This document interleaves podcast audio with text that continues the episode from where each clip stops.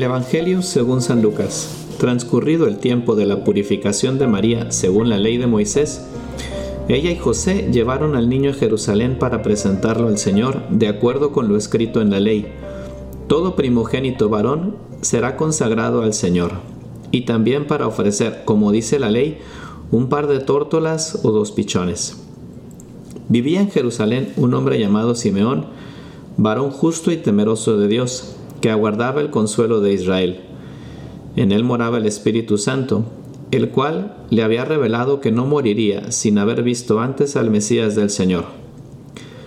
Movido por el Espíritu fue al templo, y cuando José y María entraban con el niño Jesús para cumplir con lo prescrito por la ley, Simeón lo tomó en brazos y bendijo a Dios diciendo, Señor, ya puedes dejar morir en paz a tu siervo, según lo que me habías prometido, porque mis ojos han visto a tu Salvador, al que has preparado para bien de todos los pueblos, luz que alumbra las naciones y gloria de tu pueblo Israel. El padre y la madre del niño estaban admirados de semejantes palabras. Simeón los bendijo y a María, la madre de Jesús, le anunció, Este niño ha sido puesto para ruina y resurgimiento de muchos en Israel, como signo que provocará contradicción para que queden al descubierto los pensamientos de todos los corazones. Y a ti una espada te atravesará el alma. Me imagino a este hombre, a Simeón, como una de esas tantas personas, ¿no? Que, que son de esas personas que siempre están ahí. Eh, recuerdo que hace tiempo una persona que conozco me comentó que, que murió el guardia del colegio donde trabaja y y pues como que al día siguiente cuando llegaron pues, pues obviamente lo extrañaban porque lo veían ahí todos los días, eh, era la persona que lo saludaba en la mañana y con esa eh, pues vida tan sencilla porque pues prácticamente va a estar ahí vigilando, cuidando, pues había marcado también la vida de todas aquellas personas que trabajaban ahí con ella, ¿no? Y me imagino así a Simeón también, eh, como una persona pues que la gente veía en el templo, que quizá lo veían muy piadoso. Una persona buena que a fin de cuentas eh, pues estaba ahí esperando también el cumplimiento de esa promesa de Dios y, y había llevado una vida buena, había llevado una vida justa, había llevado una vida que lo había puesto en esa posición ahí ya prácticamente de esperar ese momento de ver al Salvador para poder pues dejar esta vida. Y pensando en esa figura de Simeón, también pienso pues en la figura de San José, en la figura de María, que llegan ahí como papás primerizos, medio despistados quizá, con el deseo profundo del corazón de cumplir la ley, que en el fondo pues también era algo que en espíritu había hecho Simeón, porque pues el Evangelio lo describe también, ¿no? Como un hombre, un varón justo. José también, pues otro varón justo, y María, pues eh, como Madre de Dios. De alguna forma, todas personas que habían tenido cada quien a su nivel un contacto con Dios, habían crecido, habían cambiado y estaban ahí, se encontraban en una circunstancia casi podría pensar yo que muy rara, ¿no? Porque pues llega Simeón y toma en brazos al niño y pronuncia estas palabras y luego de repente se voltea específicamente con María y le dice que una espada de dolor le va a atravesar el corazón y yo creo que pues ahí la Sagrada Familia estaban como lampareados sin saber qué onda. Y pues eh, la lectura sencilla de este Evangelio viendo la actitud de estos personajes me hacía pensar en pues por decirlo así en la santidad o en el progreso en la santidad que cada uno de nosotros como cristianos está llamado a tener, sobre todo por las palabras finales del Evangelio, que si bien Simeón se las dice a María, pues yo creo que nos lo dice también a cada uno de nosotros, porque somos los implicados. Este niño está aquí para caída y levantamiento de muchos en Israel y para que se revelen los pensamientos de muchos corazones. Cada uno de nosotros de alguna forma tiene en la vida la cuestión de Cristo. Es una cuestión a resolver. Es una pregunta que no se puede dejar sin responder. Y, ese y esa pregunta de Cristo en nuestra vida se va desarrollando y se va transformando y a fin de cuentas yo creo que es ese crecimiento en la santidad. Podemos ser como Simeón, ese hombre ya anciano, grande, que durante todo tiempo ha vencido, o perdón, más que vencido, ha cumplido la ley. Podemos ser como María y como José, que se acercan en la plenitud de su vida, recién eh, hechos padres, y, y también están buscando cumplir la ley, como se ve en el Evangelio. Y, y la ley, pues yo creo que es ese primer escaloncito básico a través del cual nos propulsamos como un trampolín hacia la santidad, ¿no?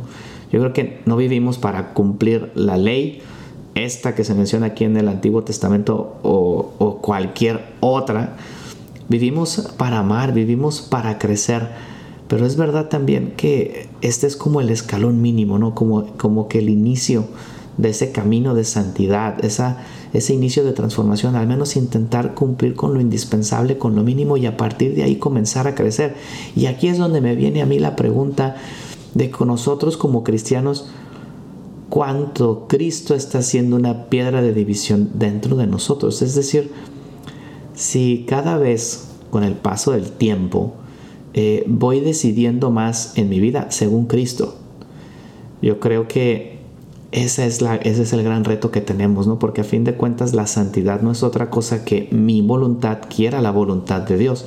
No es sentir bonito, no es rezar mucho, no es ser muy famoso, no es ser muy apostolado, hacer mucho apostolado. Es que mi voluntad quiera cada vez más aquello que la voluntad de Dios quiere en mi vida. Que ahí pues ya entra otro tema que es el, bueno, cómo descubrir, cómo saber la voluntad de Dios para mi vida, que yo creo que es otro de los grandes retos, pero eh, esa búsqueda del corazón pues tiene que estar muy bien marcada y como decía, tiene que haber una progresión. Y, y es verdad que podemos caer en errores, que podemos ser pecadores, pero a fin de cuentas ahí está la brújula que tenemos que ir buscando. Y esa cuestión a resolver de Cristo en nuestra vida se concreta en un ir buscando cada vez más esa voluntad de Dios en ir decidiendo cada vez más como Él, en ir pensando cada vez más como Él, en ir sintiendo cada vez más como Él, que después si le ponemos nombre y apellido y lo ponemos en las circunstancias diarias, en esas circunstancias de la vida,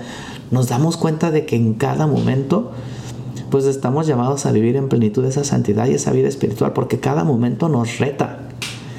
Y eso sí, cada vez eh, deberíamos ir teniendo más facilidad para discernir y para vivir y decidir según Cristo. ¿no? Yo creo que es así como la madurez humana ¿no? se va alcanzando eh, conforme va pasando el tiempo, pero no solamente con el paso del tiempo, porque no se trata solo de envejecer, sino de madurar.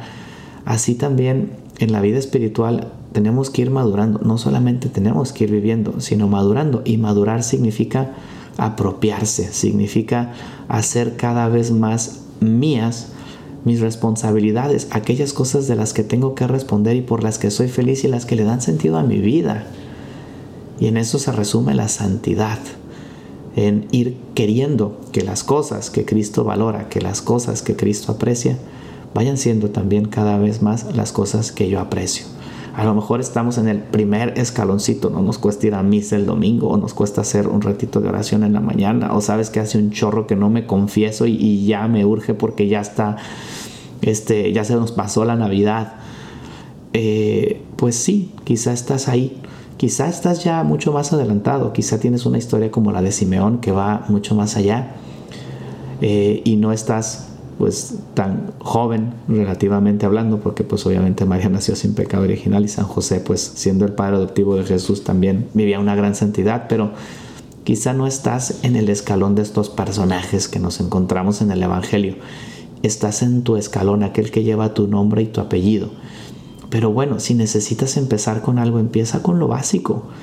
Y después lánzate y después camina y después crece, madura pero que tu santidad sea una santidad de verdad que vaya transformando la vida, que te vaya transformando a ti y que vaya pegando tu corazón más hacia Jesucristo. A fin de cuentas, podríamos resumir todo esto en asimilar a Cristo en nuestra vida, no en lo externo, sino en el corazón, en lo interno. Y pues eso es lo que le queremos pedir a Dios nuestro Señor eh, el día de hoy, en esta octava de Navidad, donde estamos festejando pues el nacimiento de Jesucristo en Belén, a punto también de celebrar eh, la Sagrada Familia. Así que pues pidámosle a esa Sagrada Familia que nos acompañe, que nos guíe, que nos enseñe a crecer en madurez en Cristo. Eh, que Dios les bendiga, soy el Padre Evanibaldo Díaz, les invito a compartir este podcast que haría Jesús.